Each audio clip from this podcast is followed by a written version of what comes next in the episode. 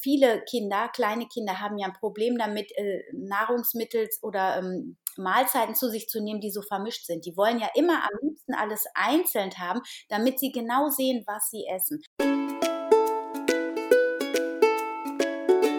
Küchengeschichten. Der frische Podcast mit Geschichten vom Familientisch, die bewegen, inspirieren und wo wir auch mal diskutieren.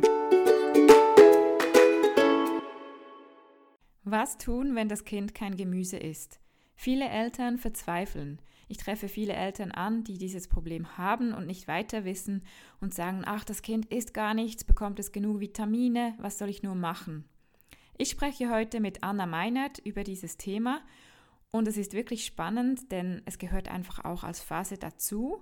Und wir besprechen auch, welche Lösungen und Tipps wir für Eltern haben, damit das Kind mehr Gemüse isst und die Eltern entspannter sind. Ja, hallo Anna. Hallo liebe Moana.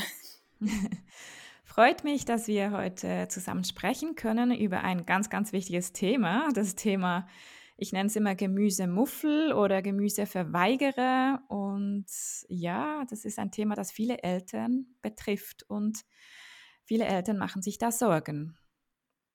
Absolut, das kenne ich auch sehr gut, ja. Ja, du hast ja vor kurzem einen sehr interessanten Podcast auch zum Thema allgemein, wenn das Kind nicht isst, gemacht. Der war sehr spannend, habe ich mir angehört. Und da habe ich auch noch ein paar Sachen rausgenommen und deshalb habe ich auch gedacht, es wäre super spannend, wenn wir zusammen zu diesem Thema einen Podcast machen. Aber ich möchte jetzt ganz kurz, dass du dich noch vorstellen kannst und damit die Hörer einfach wissen, wer du bist. Sehr, sehr gerne. Also erstmal vielen, vielen Dank für die Einladung in deinen Podcast. Ich freue mich total. Und ähm, ja, mein Name ist Anna Meinert und ich bin Ernährungscoach, habe mich für die vegane Familienernährung oder auf die vegane Familienernährung spezialisiert in den letzten Jahren, ähm, habe Ernährungswissenschaften studiert als Background, bin aber auch Yoga-Lehrerin und ähm, habe auch ähm, ja, eine Releasing Coach Ausbildung und eine Ausbildung zur geistigen Heilerin gemacht. Das ist alles ein bisschen länger her schon, aber daraus resultiert, dass ich einfach insgesamt ein sehr ganzheitliches Vorgehen in meinen Coachings habe und dass mir immer der ganze äh, Mensch wichtig ist und auch die Psychologie, die dahinter sitzt. Und das ist ja beim Thema Mäkelesser eigentlich auch ähm, total wichtig, da so ein bisschen sein Auge drauf zu werfen. Und ich habe mit der lieben Carmen Herzegwi äh, letztes Jahr das Buch Vegan für unsere Sprösslinge herausgebracht und jetzt relativ frisch noch vier Online-Kurse dazu und darauf aufbauend. Ähm, ja, das erstmal so zu meiner Seite. Ich selber bin vegan, meine Kinder, ich habe drei davon, schon ziemlich große, nämlich 17 und 14,5 und noch einen kleinen Nachzügler, der ist jetzt gerade in die Schule gekommen und der ist sechs und einen Mann und wir leben in Bonn. Und ähm, meine Söhne sind Vegetarier, mein Mann ist jetzt seit äh, zehn Tagen das erste Mal vegan und will das auch erstmal weiter bleiben. Aber grundsätzlich sage ich, wir leben in einer Patch-Food-Familie. Meine Tochter, die, also wir essen hier zu Hause nur, äh, also ich koche vegan und wir mhm. essen aber auch vegetarisch. Das heißt, also nicht ich, aber der Rest der Familie. ähm, das heißt, es gibt auch Käse und Joghurt im Kühlschrank, Milch nicht. Ähm, genau, und wenn gewünscht wird, dann überbacke ich auch mal mit Käse irgendein Essen. Aber ansonsten sind wir relativ tierfrei hier. Und ähm, ja, der, das Vegane kommt, wird immer stärker. Aber ich bin da auch sehr undogmatisch und lasse da jeden ähm, in seinem Tempo seinen Weg gehen. Und das hat bei meinem Mann zumindest äh, bisher ganz gut funktioniert, wie man jetzt ja sieht. Genau, also vielen Dank für die Einladung. Ich freue mich sehr auf unser Gespräch. Ja. Ah, das ist sehr spannend. Ähm, bei mir ist es eigentlich ähnlich, nur dass ich das auch noch kurz erwähne. Ähm, also erstens mal ähm, mache ich ja auch eine Ernährungsberaterausbildung, die jetzt langsam ins in den Endspurt geht, ist auch eine ganzheitliche Beratung, wo das Ganze ähm, vom Mensch auch angeschaut wird und das ist viel spannender als so das Klassische, finde ich. Und wie wir essen, ich habe auch zwei Söhne, die sind zwei und fünf und wir essen, hm, wie sage ich, ja, eigentlich vegetarisch schon seit Jahren. Ich selbst vielleicht zu 80 bis 90 Prozent vegan und meine Söhne im Moment ziemlich milchfrei, vor allem der Kleine, weil der einen Ausschlag im Gesicht hat. Ähm, muss ich jetzt austesten, aber der isst auch keine Milch und nur ein bisschen, bisschen Käse mal. Und der Große einfach den Käse. Das ist auch mein Freund, der so ist. Einfach Käse über die Nudeln, das muss noch sein und Milch über die Cornflakes. Aber meine Kinder haben Hafermilch und, und Mandelmilch. Also da sind wir auch. Aber eigentlich geht es ja nicht darum, ob man vegan oder nicht vegan ist, weil jedes Kind muss ja Gemüse essen, egal wie es sich ernährt. Und genau, deshalb sprechen wir heute ein bisschen mehr über das Gemüse und wenn mal ein Kind eben, wie du sagst, mäkelig ist, und was man da so ein bisschen machen kann oder ob die Eltern sich einfach nicht stressen lassen sollen. Ja, auf jeden Fall. ja, weil ich glaube nämlich oft ist es doch auch das Problem der Eltern, oder nicht? oh, oh, oh, da steigen wir schon mit einer ganz heiklen Frage ein. Ja. Triggerwarnung, würde ich sagen. Ja, aber ist so. ja, definitiv. Also ich denke, ähm, dass wie alles in der Familie oder vielleicht sogar im Leben ist auch die Esssituation ein Spiegel für uns selber. Mhm. Und äh, von daher dürfen wir natürlich als Eltern da auch immer auf dieser Ebene hinschauen und zu schauen, was spiegelt mir diese Situation, also welche Ängste ja im ersten Schritt steigen in mir auf, wenn mein Kind Lebensmittel, wovon ich glaube, das Kind braucht sie. Und ähm, es braucht die, um gut versorgt zu werden, ähm, welche Ängste steigen in mir auf, ja, natürlich die Angst, dass das Kind nicht versorgt ist, vor allem natürlich. Und dass wir auch diese Verantwortung und diese, das Verantwortungsgefühl haben, dass wir natürlich dafür sorgen möchten, dass unsere Kinder groß werden und das vor allem gesund und glücklich. Und das ist natürlich auch total nachvollziehbar, dass wir diese Sorge in uns tragen. Und trotzdem ähm, heißt es dann, wenn wir in so einer Situation sind, da wirklich in diese Angst mal hineinzuspüren, sie mal zuzulassen und einfach zu gucken, was macht dieses Gefühl mit mir und dann auch zu sagen, okay, wenn ich jetzt aber diese Angst in jeder Situation so zulasse, dann, ähm, dann wird das ein eine Situation, eine Essenssituation, wenn da eine Angst drüber prangt, das spüren die Kinder ja auch und dann mhm. bekommen die wieder eine Verunsicherung und dann geht das Spiel, dann geben wir, geben wir uns den Ball der Verunsicherung, der Angst immer hin und her und dann kommt da keine Entspannung rein. Das heißt, wir als Eltern sind in so einer Situation im ersten Schritt ähm, aufgefordert, die Angst zu uns zu nehmen, sie anzuschauen und im besten Fall sie gegen Vertrauen aufzulösen. Also ähm. Natürlich ist eine Angst auch ein Schutzmechanismus und deswegen ist sie auch berechtigt. Aber ich glaube, in der heutigen ähm, Gesellschaft, so wie wir leben, so viel Lebensmittel wir zur Verfügung haben an jedem Tag, in jeder Saison, dürfen wir diese Angst, dass unsere Kinder irgendwelche Nährstoffe nicht im ausreichenden Maß bekommen, wirklich loslassen, ins Vertrauen gehen und vor allem auch diesem kleinen Mensch, der da sitzt, der seine eigene Identität gerade findet, seine eigenen Vorlieben versucht zu finden, dass wir dieses Vertrauen diesem Menschenkind gegenüber ähm, entwickeln und auch der Natur des Menschen einfach gegenüber. Also das merke ich immer wieder, dass wir grundsätzlich total das Vertrauen verloren haben in uns als Menschen, in unseren Körper und in unsere eigene Intuition. Und das überträgt sich dann natürlich auf die Kinder und dann wird es schwierig. Irgendwie. Ja, das glaube ich auch. Und ich glaube auch, ähm, dass Eltern sich heute enorm stressen, wenn das Kind nicht alles Gemüse isst und alle Früchte.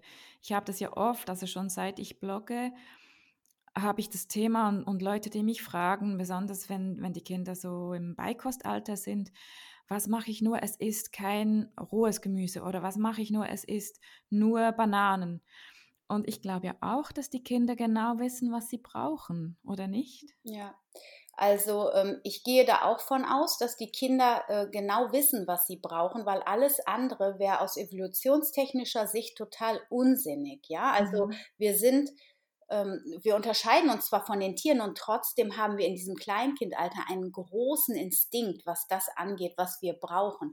Da ist natürlich dann so ein bisschen was wir mit in, die, ähm, in unseren Fokus nehmen dürfen, ist, dass wir dem Kind natürlich eine breite Auswahl anbieten, sodass es dann auch das nehmen kann, was es braucht.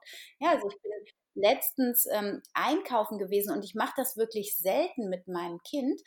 Und ähm, der hat sich was ganz anderes ausgesucht und hatte total Appetit auf etwas, was ich sonst gar nicht kaufe, wo ich dachte, ah Mist, ich muss wirklich häufiger die Kinder da auch mitnehmen oder nochmal genau, man kann es zum Beispiel auch über Bücher machen, wenn man Bücher mit Gemüse sich anschaut, ja, ähm, dass die Kinder drauf zeigen und sagen, oh, da hätte ich jetzt mal wieder Appetit, wenn man jetzt so nicht mit den Kindern einkaufen will. Jetzt so in dieser Corona-Zeit ist das ja sowieso nochmal doppelt nervig alles. Yeah. Und äh, von daher, also, dass wir uns wirklich, dass wir vertrauen, dass dieser Instinkt äh, von den Kindern gut funktioniert und sie, der funktioniert vor allem, wenn wir als Eltern nicht so uns stark, also ich zum Beispiel habe mich immer schon sehr von biologischen Lebensmitteln ernährt und ähm, so, ich gehe mal davon aus, dass ich nicht so viele Aromastoffablagerungen in meinem Körper habe wie manch anderer.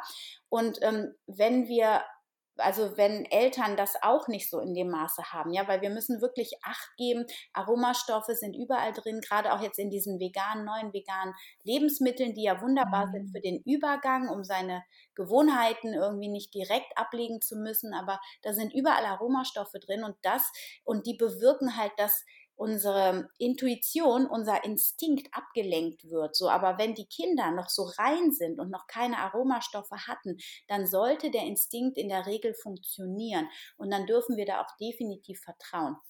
Und ja. ähm, ein Ding vom Instinkt ist eben auch, dass sie so mit 18 Monaten ungefähr anfangen, wählerischer zu werden. Und das liegt daran, äh, wenn wir die Evolution uns anschauen, dass in diesem Alter oft die Kinder dann natürlich, ne, die fangen an zu laufen, dann sind die halt auch mal weiter weg von der Mama. Und das bedeutet, da könnten auch irgendwo, wenn wir jetzt äh, uns vorstellen, wir sind noch mal vor 2000 Jahren oder so, dann sind die Kinder draußen mit den Geschwisterkindern oder mit jemand anderem und dann sind da auch schon mal Bären oder sonst irgendwas. Und das ist einfach ein Schutzprogramm, dass die wählerischer werden und auch so ein bisschen ängstlicher gegenüber Neuem, damit da nicht jede Giftbeere ins, im, im Mäulchen landet sozusagen, ja, weil äh, in dem Alter natürlicherweise sie einfach mehr ähm, Erfahrungsraum und Erkundungsraum für sich selber haben, ohne dass die Mama da ist. Also es ist eigentlich ein total sinnvoller Schutz.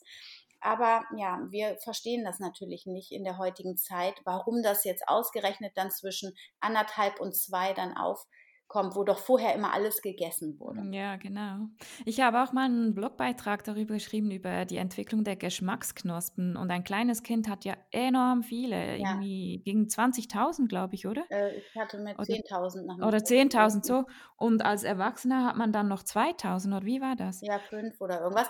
Und dann Sogar, ja. die Super Taster, die 14.000 Geschmacksknospen haben. Oh, also das okay. ist ja eine reine Geschmacksexplosion. Mhm.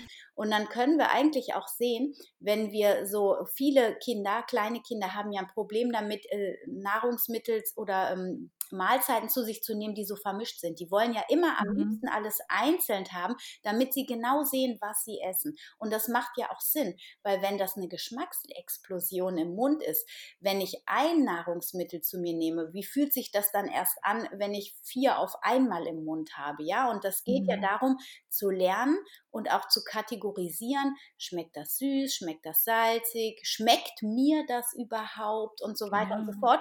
Also von daher, ähm, wenn man sich das auf der Geschmacksknospenebene anschaut, dann ist es natürlich total klar, dass es Sinn macht. Und heutzutage gibt es ja diese wunderschönen Kinderteller auch, die gab es vor zehn Jahren noch gar nicht so unbedingt, ähm, wo die so kleine Portionen abgegrenzt haben. Das mhm. finde ich immer total hübsch.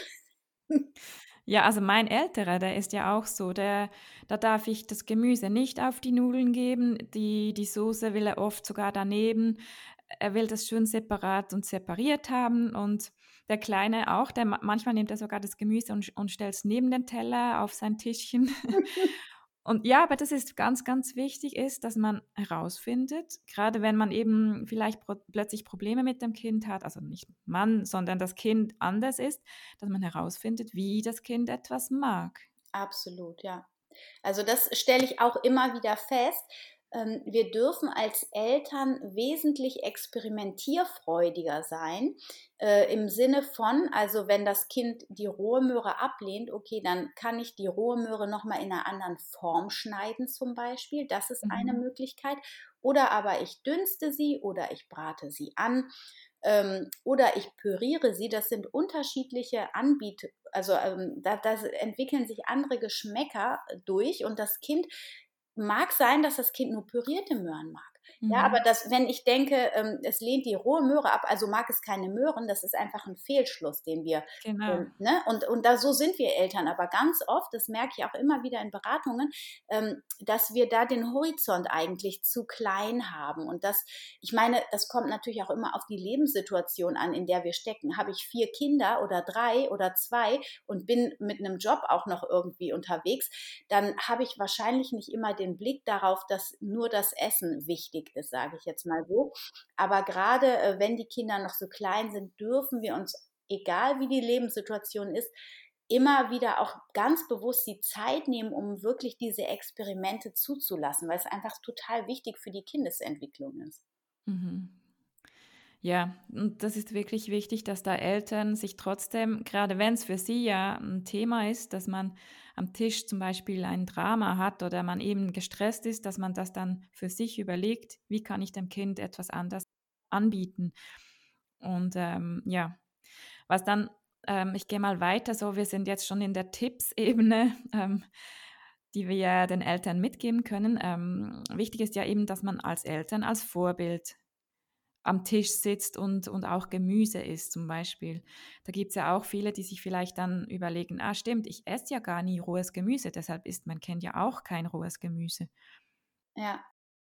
In meiner Erfahrung ist es so, ähm, dass die Mütter eigentlich schon auch oft Gemüse essen und das auch als Vorbild ähm, vorleben, ähm, dass es bei den Vätern aber häufiger auch mal anders ist.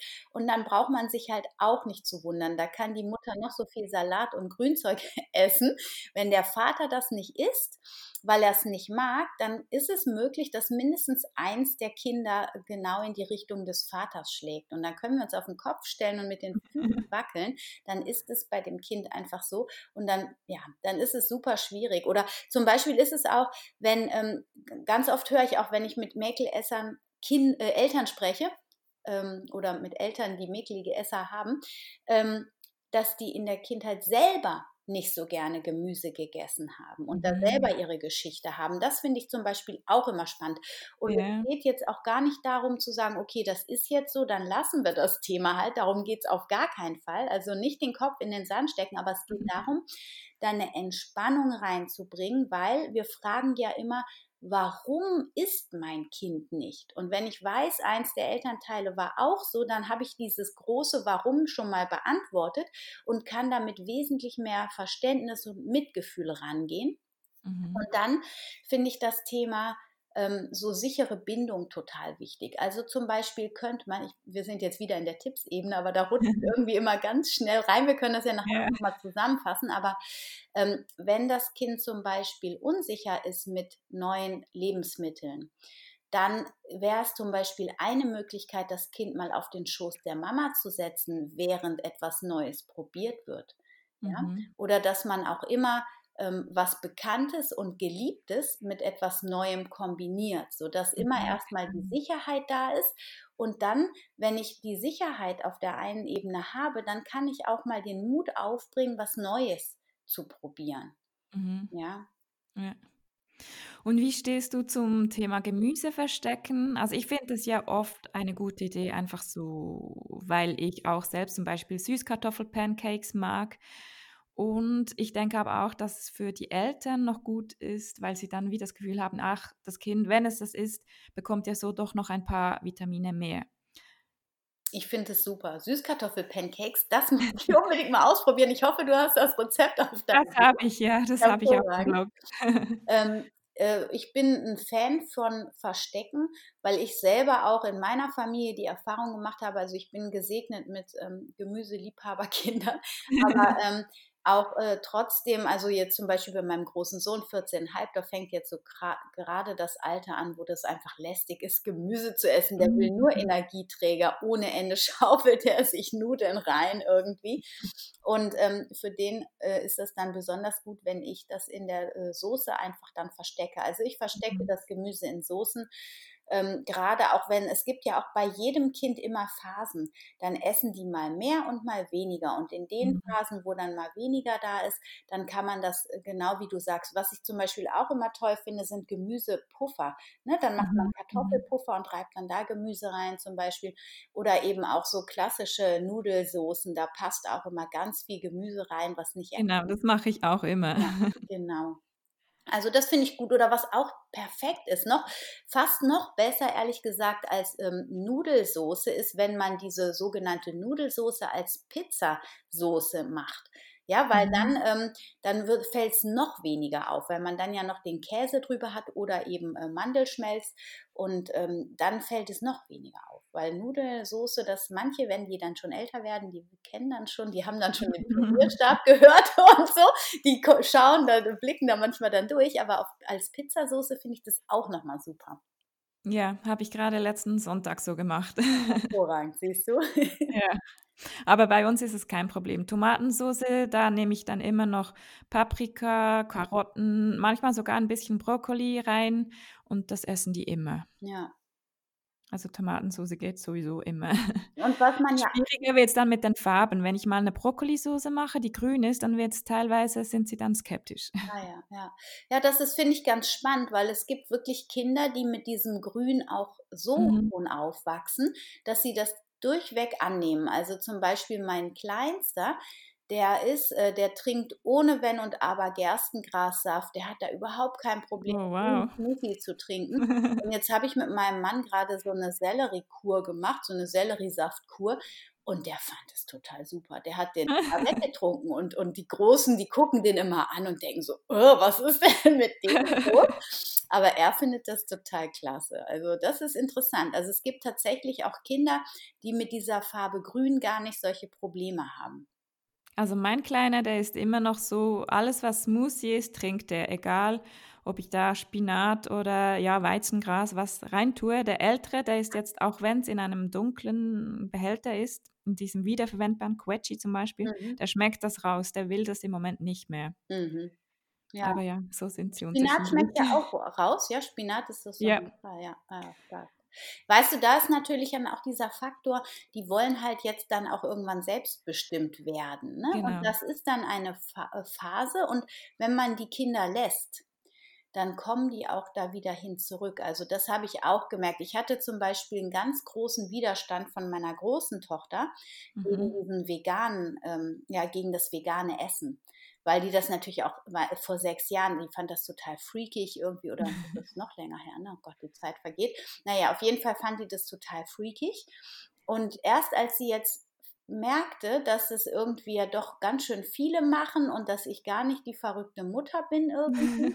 da hat die so ihre Widerstände losgelassen und wird da auch immer neugieriger und lässt es jetzt einfach auch, ich kaufe halt immer mal auch jetzt Sojajoghurt, weil ich den Alternativen anbieten möchte, ne, weil ich die mhm. natürlich auch so ein bisschen langsam umpolen mag, am allerliebsten natürlich. Das wäre mir natürlich am allerliebsten, weil ich weiß, dass Kuhmilchprodukte halt nur in, ja, bis zu einem gewissen Alter und in ganz kleinen Mengen irgendwie gesundheitszuträglich sind, wenn man das yeah. so formulieren darf. Ähm, aber das ist natürlich noch keine weit verbreitete Meinung und deswegen ähm, ist das, wenn man sich dann so an seiner Peer Group ähm, ähm äh, na, orientiert, oh, ja. Ja, danke. Dann ähm, ist das natürlich immer so ein bisschen, da braucht man dann schon gu gutes Rückgrat. Während mein Sohn zum Beispiel, der hat vor, ich glaube mit acht, hat er selbst entschieden, dass er vegetarisch werden will. Für den ist das gar kein Thema. Der behauptet das in seiner Gruppe total. Mhm. Irgendwie. Vegan ist für ihn noch nicht so machbar, weil er da immer noch zu sehr Jeeper auf Käse hat, aber äh, ich bin eigentlich überzeugt, dass das nicht mehr lange dauert. Aber das, also dazu, ne, das sind dann diese Autonomiephasen, das brauchen die Kinder und die kommen dann auch wieder dahin zurück, was man, was sie zu Hause gelernt haben. Mhm. Und wenn jetzt ein eine Familie wirklich am Tisch ist und es gibt immer dieses Drama. Es gibt immer ein Theater, einen Streit oder sogar ja, irgendwie Frust halt ist dann viel da. Ich denke ja, aber oft ist es eben das Problem, dass vielleicht die Eltern durchsetzen wollen, dass ein Kind was isst, was man wirklich nicht sollte. Man sollte nie Druck aufsetzen. Ja. Ähm, dann gibt es ja viele, die sagen, ja, ich koche dann extra für mein Kind, weil es ja sonst nichts isst.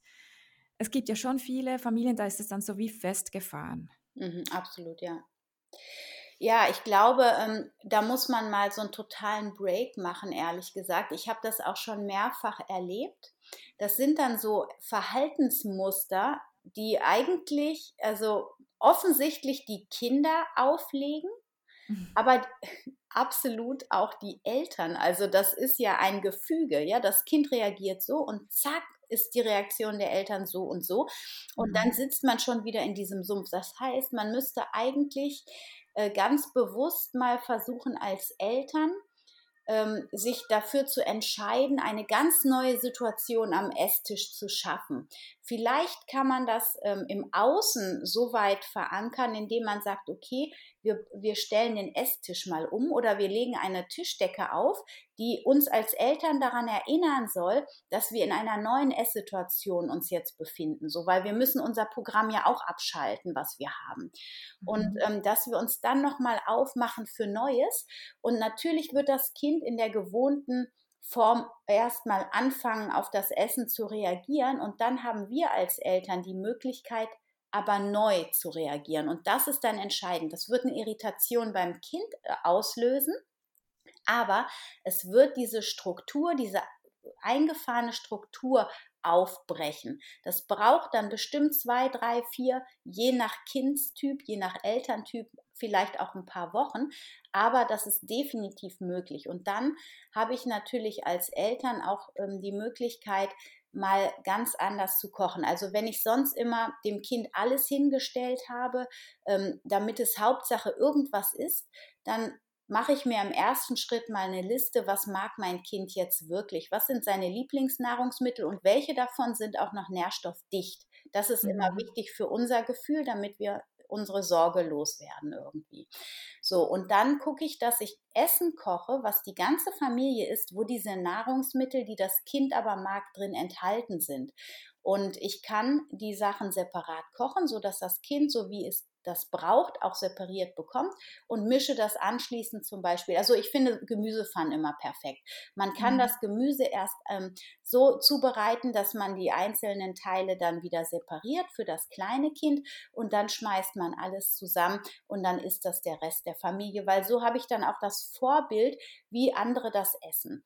So, ja. aber lasse dem Kind auch seinen eigenen Raum. Und ich würde damit anfangen, dem Kind erstmal anzubieten, was es wirklich mag und wirklich gar kein Thema mit neuen Lebensmitteln für ein paar Tage, damit da wirklich eine Entspannung in die Situation reinkommt. Und dann würde ich, und so habe ich das auch gemacht und habe da auch in der Beratung eine gute Erfahrung mitgemacht, ähm, als Eltern immer zu sagen, boah, das schmeckt mir so gut. Oder auch so alte Geschichten zu erzählen aus der eigenen Kindheit. Die dürfen dann auch mal ein bisschen geflunkert sein, sage ich jetzt mal, um eben das Gemüse attraktiv zu machen, aber zu erzählen, boah, weißt du, ich habe früher das und das überhaupt nicht gemocht und dann hat meine Mama das mal so gekocht und dann habe ich es probiert und dann fand ich es auf einmal lecker. So, also dass mhm. man das so, ne, es gibt so verschiedene Facetten, die man nutzen kann. Bei uns hat immer geklappt, das Kind zu lassen, mit seinem Essen und aber das, was wir gegessen haben, wirklich zu betonen, boah, das schmeckt aber lecker. Und dann frage ich ganz entspannt, na, möchtest du mal probieren? Und wenn es dann Nein sagt, kein Thema, okay, dann gut, dann habe ich ja mehr für mich. Ist alles genau. gut, danke. das, Na, also so, das sind so psychologische Tricks, ne? aber kein ja. Fokus darauf, was das Kind nicht ist oder dass es mal wieder nichts ist. Wenn man natürlich größere Geschwisterkinder am Tisch hat, dann wird es schwieriger, weil wir Eltern können uns darauf verständigen, wir machen das jetzt mal so oder so. Aber Kinder, ich merke das ja an meinen auch, ähm, die, die sind ja auch schon von dem Verhalten manchmal von den kleinen Geschwisterkindern dann verärgert oder werden angetriggert und reagieren dementsprechend drauf. Also wenn die groß genug sind, die Kinder, kann man die einweihen, aber wir können nicht davon ausgehen, dass sie mitspielen bei diesem mhm. Spiel, weil auch sie in ihren Verhaltensstrukturen dann teilweise gefangen sind und müssen da auch oder dürfen dann da auch wieder ausbrechen. Also das ist wirklich ein richtiger Prozess. Ja. Also wir haben im Moment ja das Problem, dass der Große im Kindergarten jetzt natürlich mit neuen Eindrücken kommt und sagt plötzlich zu etwas, wäh, das ist eklig ja, oder so. Ja. Und der Kleine, der macht das natürlich jetzt, also imitiert ihn. Ja, klar. Und da muss ich dann schon mit dem Großen mal sprechen und sagen, schau mal, am Tisch möchte ich das nicht. Das, das gehört dann zu unseren Tischregeln. Mhm. Aber eben so, dass, dass jemand etwas essen muss, das gibt es bei uns überhaupt nicht. Ich versuche das immer so neutral und emotionslos wie möglich. Dann sage ich einfach, dann schieb es auf die Seite, lass es stehen. Ja. Alles andere bringt auch nichts, weil eben sonst sind Emotionen da und dann plötzlich kommt das Kind und eben die sind ja in der Phase, des, dass sie sich entwickeln und die die Autonomie ausleben und dann sagen die plötzlich nein und dann eben hat man dann den Streit und den Kampf. Das ist ja auch übrigens nochmal äh, schön, dass du das nochmal so verbalisierst, dass wir das Essen mit Emotionen verbinden. Das mhm. ist es nämlich, was es so problematisch macht, weil in dem Moment, wo wir da Emotionen dran knüpfen, fühlen wir uns dann persönlich auch abgelehnt, wenn das Essen abgelehnt wird. Ja, genau. Ja, so und, und das dürfen wir auch durchbrechen. Aber das Kind, bei dem Kind ist es genauso. Ja, wenn das seine Emotionen schon an das Essen geknüpft hat und ähm, es darf dann etwas nicht essen oder es muss etwas essen, dann ist es eine Grenzüberschreitung. So, also mhm. darf man ganz achtsam hinschauen und analysieren und schauen, was braucht mein Kind, weil es darf sich natürlich nicht abgelehnt fühlen oder schlecht fühlen oder als schlechter Mensch fühlen, nur weil es etwas nicht ist. Ja. Aber solche Programme laufen in uns Eltern auch immer wieder ab, weil wir haben das nicht anders erlebt. Und wenn wir das in unserem Leben noch nicht reflektiert haben, dass wir auch abgelehnt wurden, wenn wir irgendwas nicht aufgegessen haben oder dass wir vielleicht auch mal bestraft wurden, ja, oder mhm. wir mussten aufessen. Das sind alles Grenzüberschreitungen, die wir erlebt haben, die wir im ersten Schritt an unsere Kinder weitergeben, wenn wir es nicht reflektieren. Mhm. So, und es ist auch nicht schlimm, dass wir es weitergeben, wenn wir irgendwann den Cut machen, es reflektieren und es dann besser vormachen und anders vorleben irgendwie, so wie es uns halt, uns wirklich entspricht. Ne? Und, yeah. ja. Um, ähm, was ich auch noch oft höre, sind dann die Mütter, die sagen, jetzt habe ich mir so Mühe gegeben, so was Schönes gekocht und das Kind isst einfach nie. Ja. Das ist dann der Frust, die, die, den die Mutter hat. Aber da darf man eben auch nicht anders reagieren und das nicht aufs Essen so übertragen, denke ich.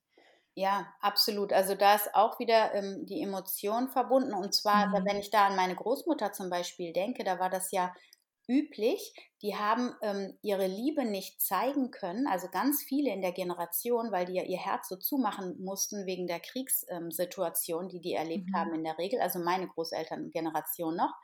Mhm. Ähm, und die haben ihre Liebe der Familie über das Essen gegeben.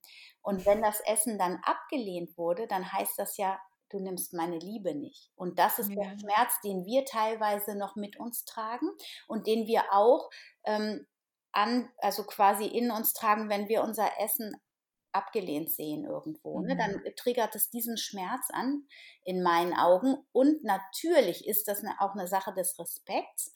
Und ähm, ich finde, wie man da durchbrechen kann durch, diesen, durch dieses Thema, ich koche nicht für meine Familie, sondern ich koche für mich und natürlich für meine Familie, um die zu versorgen. Und wenn das jemandem nicht schmeckt, dann fühle ich mich persönlich nicht abgelehnt. Ich koche das Essen immer so, dass es mir selber auch schmeckt und darüber erfahre ich mein Glück.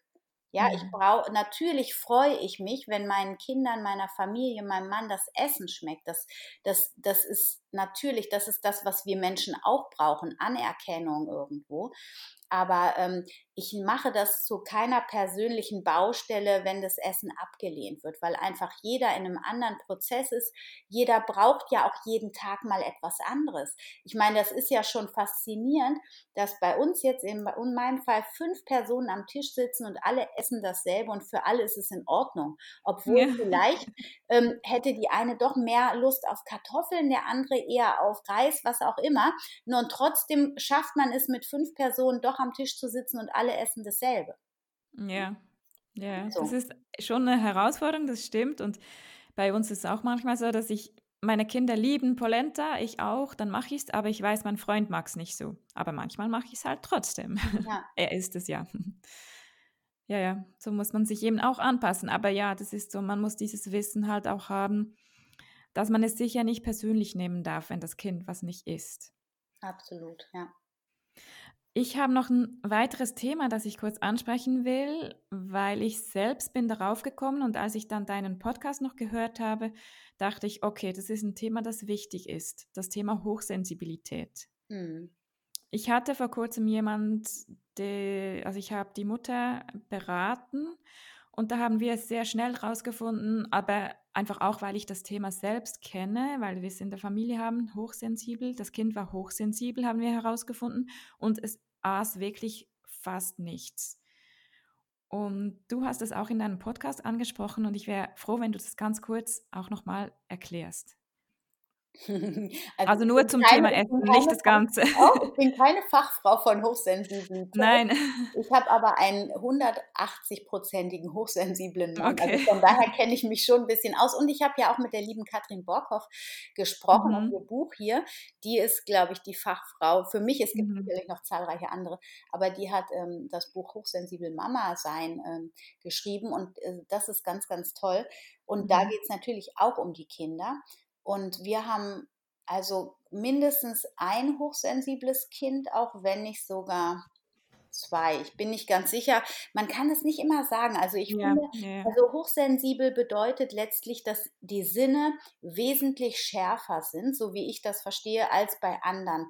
Und ähm, bei manchen hochsensiblen Menschen, die können sich nach außen hin überhaupt nicht abgrenzen und verschmilzen quasi mit ihrem Gegenüber. Und das macht für sie manches einfach ganz schwer ertragbar, weil wenn mein Kind mit mir als Mutter so stark verbunden ist und meinen Schmerz, wenn ich mich mit meinem Partner zum Beispiel streite, mitfühlt, dann ist das, sind das natürlich Gefühle, die so ein Kind natürlich viel zu sehr überfordert, ja, mhm. ähm, so das auf der emotionalen Ebene und ähm, dementsprechend diese Kinder, weil die so offen sind, weil die so fein wahrnehmen, sind die mit diesen Reizen, die im Außen da sind, ganz schnell überfordert. Und da heißt es einfach, dass wir darauf achten, dass das Kind in einem noch geschützten Raum und Rahmen aufwächst, wie andere Kinder sowieso auch oder Kinder insgesamt auch ähm, aufwachsen dürfen und sollten. Ähm, dass wir genug Ruhepausen im Alltag äh, platzieren, das müssen wir wirklich fest einplanen, damit das Kind wirklich immer wieder ganz für sich sein kann oder eben auch Mama-Zeit bekommt oder Papa-Zeit, wo es dann wieder auftanken kann. Mhm. Weil die laufen sonst leer oder über, also leer im Sinne von, die sind dann einfach total erschöpft. Und wenn Kinder erschöpft sind, dann drehen die natürlich durch und zwar in einem Maße, was, was wir als Eltern dann in der Regel nicht mehr halten können. Ne? Wir können dann zwar da sein für die, aber so, und das gilt es eigentlich vorzubeugen. Und wenn ich jetzt ähm, mir hochsensible Kinder und Ernährung anschaue, ähm, dann würde ich sagen, da ist natürlich das Thema genauso. Die sind super schnell, also reizüberflutet. So, und wenn ich so ein hochsensibles Kind habe und das ist schon reizüberflutet und dann soll das auch noch was essen, was nicht hundertprozentig dem eigenen Geschmacksempfinden der Intuition entspricht, dann funktioniert das nicht und das Kind wird wahrscheinlich irgendwie ausrasten oder sonst irgendwas. Mhm. Ja? Also mhm. das wird das nicht ähm, aufnehmen können. Und das ist ein Selbstschutzprogramm in dem Augenblick, weil es ja schon vorher überfordert war. Ja, genau. So, das heißt, bevor ich überhaupt mit dem Kind an den Essenstisch gehe, heißt es erstmal zu gucken, ist mein Kind in seiner Mitte oder was braucht mein Kind, damit es in seine Mitte kommt? Und damit wir dann in eine entspannte Essenssituation hineingehen können. Mhm. Das kann ich machen, wenn ich ein Kind habe und sonst nachmittags nichts zu tun. Ich persönlich finde, um 5 Uhr ist die anstrengendste Zeit des Tages, wenn alle Kinder so nach Hause trudeln, dann wollen alle Kinder was. Und wenn ich mir jetzt vorstelle, ich hätte jetzt noch ein Kind, was hundertprozentig Aufmerksamkeit braucht, also da muss man sich als Mutter auch schon sehr genau überlegen, wo sind die Zeitfenster, die ich diesem hochsensiblen Kind geben kann, damit es auf auftanken kann? Oder wie kann ich Rituale schaffen, damit dieses hochsensible Kind sich selbst auch regulieren kann? Es kann ja zum Beispiel auch sein, dass man ein Ritual schafft, wenn man noch mehr Kinder hat und eben eine anstrengende Situation nachmittags gegeben ist, dass man sagt, okay, ich ähm, wir machen ein Hörspiel an oder eine ruhige Musik und das Kind kommt mit seinen Lieblingsspielsachen in seinen Raum oder darf im Wohnzimmer sein, in der Nähe der Mutter oder vielleicht auch in der Küche, aber so, dass man dem Kind einen Raum gibt, wo es wirklich ähm, ja, zu sich finden kann wieder. Vielleicht kann es auch Mandalas malen zum Beispiel. Also da gibt es zahlreiche Dinge, das geht jetzt weit über das Mäkelesser-Thema ja, hinaus. Aber ähm, also, dass man guckt, dass diese Mäkel, ähm, diese hochsensiblen Kinder wirklich in einer entspannten Phase zum Esstisch kommen. Okay, und, das ähm, ist sicher wichtig. Also ja. und dann auch nichts am Tisch, das die Ruhe stören kann, oder? Ja, also keine Radio, vielleicht kein Fernseher sowieso, das gehört nicht Ja. dazu und so weiter. Und ja. Man könnte zum Beispiel auch vereinbaren, was ich, ähm, ich kenne es aus dem Yoga und ich habe es leider hier immer noch nicht geschafft, bei uns zu implementieren. Mhm. Ich habe es ein paar Mal versucht, ähm, weil wenn wir am Essenstisch sind, dann ist das ja auch ein ähm, Platz der Kommunikation. Wir kommen Mhm. alle zusammen am Tisch. Bei vielen, ähm, auch mit größeren Kindern, bei vielen Familien ist es so, dass abends das der einzige äh, Raum ist, wo man sich wirklich alle miteinander mal austauschen kann. Mhm. Ähm, aber möglicherweise hilft es auch, wenn man sagt, okay, die ersten zehn Minuten essen wir im Schweigen. Ja, mhm. wenn das Kind, wenn das kleine Kind, natürlich Kinder, die von eins bis sechs sind, sage ich mal, für die gilt das natürlich nicht. Die können sich da nicht dran halten, aber die können das lernen, dass man mhm. anfängt zu sagen, okay, wir wollen jetzt einfach nur uns mit dem Essen verbinden und konzentrieren uns aufs Essen, genießen das Essen, sind dankbar für das, was wir haben. Und ja. wenn wir so dann dann kann man wirklich auch in Ruhe essen und danach tauschen wir uns aus. Also so eine Möglichkeit. Man, mit kleinen Kindern könnte man das üben, dass man eine Sanduhr auf den Tisch stellt und vielleicht erstmal nur 30 Sekunden, eine Minute, drei Minuten und das dann so langsam steigert. Dass man einfach mal so Ruhephasen während des Essens vielleicht auch einübt. So wäre auch noch eine Möglichkeit. Ne? Das ist ein guter Tipp, ja. ja. Meine sind noch drunter mit zwei und fünf, aber ja, man könnte es dann mal versuchen. Mhm. Ja, mit aber, Tricks.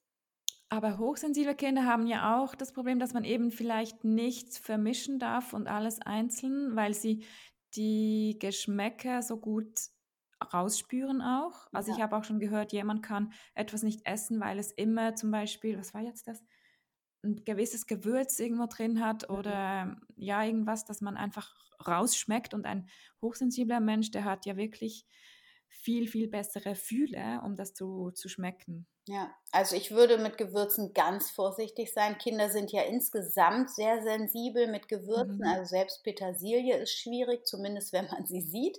Mhm. Ähm, da würde ich auch vielleicht zum Dünsten, also oder zum Dampfgaren raten, wirklich ohne Salz, ohne Gewürze und das dann eher äh, auf den Tisch stellen. Und dann kann man das entweder eintunken oder vielleicht auch ein bisschen Öl mit Salz auf den Tisch zum Eintunken. Vielleicht geht ein Dip ein Sojajoghurt oder irgendwie ähm, ein Cashewmus mit ein bisschen Wasser und ein bisschen Salz angerührt. Also so ganz, ganz sanft, wo man als Erwachsener schon denkt, boah, ist das langweilig. so, ne? Also ganz pur, so richtig puristisch. Ja, okay, ja. Ja, ähm, vielleicht wollen wir nochmal zusammenfassen, was so die wichtigsten Tipps sind, wenn man Kind hat, das nicht so gut oder nicht gerne Gemüse isst. Willst du zusammenfassen? Ich versuch's mal. Wir haben okay, wirklich. Ich ergänze dann. Ja, gerne, weil wir haben wirklich ganz viel jetzt gesagt. Ja. Also eingestiegen sind wir ja vor allem auch direkt mit der Psychologie witzigerweise. genau. Also das heißt wirklich äh, zu gucken, ähm, was triggert die Eltern an, ja, dort die Angst loszulassen, die Sorge loszulassen, ins Vertrauen zu gehen, dass das Kind wirklich seine eigenen Instinkte hat und dem dann auch nachgehen darf und dem Raum gibt. Mhm. Dann ähm, haben das auch nochmal zum Verständnis zu gucken, wie ist es bei dem eigenen Geschmacksempfinden in der Erwachsenen, im Erwachsenenalter oder aber auch in der Kindheit gewesen, beim Partner, bei sich, bei der Mama ähm, oder beim Papa vielmehr. Ähm, also ist Gemüsemuffel ein Thema gewesen oder nicht. Da auch mhm. nochmal, um das Verständnis zu steigern. Letztlich geht es bei, bei den meisten Punkten um Verständnis eigentlich genauso, wenn ich mir jetzt bewusst mache, die Geschmacksknospen sind viel feiner, viel sensibler. Das Verständnis darüber fördert ja auch dann schon wieder mein ähm, mein Mitgefühl dem Kind gegenüber und auch dem gegenüber dann, dass ich das auch so lassen kann und da nichts dran verändern will. Ich verstehe jetzt, mein Kind hat einen feineren Sinn dafür und äh, schmeckt feiner, also brauche ich gar nicht viel Gewürze. Also ich finde dieses Dampfgarn wirklich super, weil da von der von dem Gemüse einfach der meiste Geschmack übrig bleibt und ähm, die Kinder da wirklich ähm, ganz fein fühlig auch ähm, an dieses Gemüse schmecken und erleben rangeführt werden. Dann mhm. ganz wichtig, ähm, die Essensumgebung, das hatten wir jetzt zum Schluss gesagt, dass man wirklich einen Rahmen schafft und einen Raum schafft, wo mit gewissen Regeln und Absprachen immer wieder ein ähnlicher Ablauf passiert, damit, den, damit die Kinder diese Sicherheit haben und dann aus dieser Sicherheit auch Neues ausprobieren können, vor allem aber auch, wenn sie Neues ausprobieren sollen, dass immer was Geliebtes und Bekanntes mit auf dem Teller ist, dass man immer nur einen einzigen Faktor ändert, wenn man denen was Neues anbietet. Also nicht, mhm. wenn ich jetzt Spaghetti sonst immer anbiete, dann auf einmal Nudeln und Erbsen und Erbsen sind neu, dann hätte ich jetzt zwei Faktoren, sondern die geliebten Spaghetti mit Erbsen zum Beispiel. Mhm. Ähm, dass wir übersichtlich ähm, auf dem Teller anrichten, hatten wir gesagt, also einzelne Komponenten so ungewürzt wie möglich, lieber mit dem Dip. Dip mögen die Kinder in der Regel sehr gerne. Die mhm. mögen insgesamt auch gerne Fingerfood, manche mehr roh, manche dann eher gedünstet. Das darf man ausprobieren, je nachdem, wo man auch herkommt aus der äh, Beikosteinführung. Also die Eltern, die BLW machen, Baby-led Weaning, die haben sowieso mit Dips und Fingerfood schon viel Erfahrung. Da sind die Kinder natürlich dann auf dieser Ebene gut unterwegs. Mhm. Ja, und dann ähm, die Kinder positiv zu animieren im Sinne von, ich lebe vor, wie mir das gut schmeckt, das Essen. Wünsche mir, dass das Kind natürlich von sich aus dann sagt, okay, darf ich mal probieren, wenn es das aber gar nicht tut, dann auch mal ganz entspannt fragen, na, magst du doch mal ausprobieren? Wenn nicht, alles fein. Ähm, ach so, und was wir auch noch gesagt haben, wenn man in so einer verkorksten Situation ist und wirklich richtig eingefahren, das Kind oh, weint viel am Tisch, es ist ein Riesendruck, schwebt in der Küche oder am Ess, über dem Esstisch, dass man wirklich auch mal die ähm, Situation im Außen verändert, sei es man stellt den Esstisch um, oder man ähm, ändert die Sitzordnung. Auch das macht schon manchmal ganz viel aus. Mhm. Auch die Leute, die neben oder die Familienmitglieder, die nebeneinander sitzen, einmal umwechseln. Eine neue Tischdecke für die Eltern als Reminder. Man schafft eine schöne neue Situation, eine schöne Atmosphäre, um dann nochmal neu zu starten ähm, in, eine, ja, in eine neue und neutrale Esssituation, um das Kind rauszukriegen. Und dann natürlich immer Zeit, Zeit, Zeit, Geduld und Vertrauen. Das sind so die größten Faktoren, die man, glaube ich, braucht. Ja. ja. Ähm, ich ergänze noch mit, was ich ganz gut fand, ist, dass man mal ein Buch anschaut mit Gemüsen oder das Kind mitnimmt zum Einkaufen. Ich nehme mein, meine Kinder auch in den Garten, damit sie sehen, wie, also sie können auch selbst Karotten ziehen und sehen, woher die kommen. Und mein Sohn der, der will auch gerne mithelfen beim Kochen. Ich lasse sie mitkochen. Ich denke, das ist ein guter Tipp, auch wenn er. Ja, super. Mein Sohn ja, ja, ist, ja genau. Mein Sohn ist nie, er isst eben auch kein rohes Gemüse, würde nie eine rohe Karotte essen, aber er liebt sie zu schälen und dann in die Pfanne zu geben. Mhm. Das ist sicher ein guter Punkt, damit sie auch sehen, woher das Essen kommt. Und ähm, dann, was ich noch als letztes vielleicht ergänzen kann, dass man Geschichten erzählt, zum Beispiel auch. Also beim Brokkoli ist dann ein lustiger Baum und man mhm. kann eine Zaubersuppe oder ein Dino-Puffer machen. Das ist auch noch so ein Tipp ja. für kleinere Kinder, der gut hilft. Ja, sehr gut, ja. Auf jeden Fall. Und was auch noch toll ist, ist äh, Entsaften. Ja, du mhm. sagst, dein Kind, der äh, macht die Möhren fertig und wenn die entsaften, dann hat man ganz oft auch äh, die Möglichkeit, dass sie diesen Saft tatsächlich auch probieren. Ja, ne, man könnte auch erst einzelne Früchte, man könnte erst Möhren ähm, entsaften, danach Äpfel in separates Glas mhm. und danach noch eine dritte und eine vierte Frucht, vielleicht auch noch ein anderes Gemüse und dann hat man fünf bunte Fläschchen und dann kann man erstmal jede einzelne Flasche probieren, einfach so eine Art Spiel vielleicht sogar draus machen und dann kann man die miteinander mischen und gucken, was schmeckt wie miteinander zum Beispiel. Na, also so was Spielerisches auch mal. Genau, auch ein guter Tipp. Aber genau, das Ganze immer spielerisch angehen, ähm, keinen Druck aufsetzen, Vorbild sein und auch das Kind mitentscheiden lassen, ist sicher ganz, ganz wichtig. Ja, absolut, ganz wichtig. Haben wir auch noch gar nicht gesagt, irgendwie ja. vielleicht mal so im Nebensatz, aber es ging ja doch um Selbstbestimmung, ne? Genau. Ja. ja. Nein, weil ich mache das auch bei meinem Sohn eben auch wieder der Ältere, der jetzt schon sich besser oder weiterentwickelt hat in seinem Selbst, in seiner Selbstbestimmtheit. Ähm, seit wirklich, ich glaube, zwei Jahren jetzt isst er keine Erbsen. Einfach nicht. Er mhm. mag sie einfach nicht und er schmeckt sie auch aus einem Pancake raus. Wenn ich Spinat-Pancakes mache und noch ein paar Erbsen reingebe, er schmeckt sie raus. Also mache ich es trotzdem nicht mehr. Wenn wir für uns Erbsen machen, wir essen, wir drei anderen. Aber er bekommt sie dann halt nicht oder manchmal gebe ich sie in den Teller und er darf sie stehen lassen, einfach so, ja. aber ohne Kommentar. Ja, genau. Ja, ja, das kann natürlich auch einfach sein, ne, dass man aus irgendeinem Grund, ich meine, wir Menschen und die unsere Körper, die sind so komplex, wir wissen ja einfach wirklich nur ganz an der Oberfläche, was eigentlich in uns alles an Wundern geschieht. Wir wissen einfach nicht, warum dein Sohn jetzt gerade mal keine Erbsen mag. Wer weiß, vielleicht tut dies ihm gerade überhaupt nicht gut und deswegen braucht er sie gar nicht. Ja, genau. Ja, also. Ja, ich denke, wir haben hier sehr viele gute Infos und Tipps zusammengetragen. Ich danke dir ganz, ganz herzlich. Sehr gerne, vielen Dank. Und wenn jemand ähm, noch weitere Tipps oder Rezepte benötigt, bei mir auf dem Blog www.missbroccoli.com gibt es viele Informationen und auch bei Anna findet man viele Informationen und auch auf den sozialen Medien natürlich. Ich verlinke beide unter dem Podcast, damit man uns findet. Und ja, Anna, dann wünsche ich dir einen schönen Tag noch und vielen Dank. Bis bald. Sehr gerne. Vielen Dank, liebe Moana. Tschüss.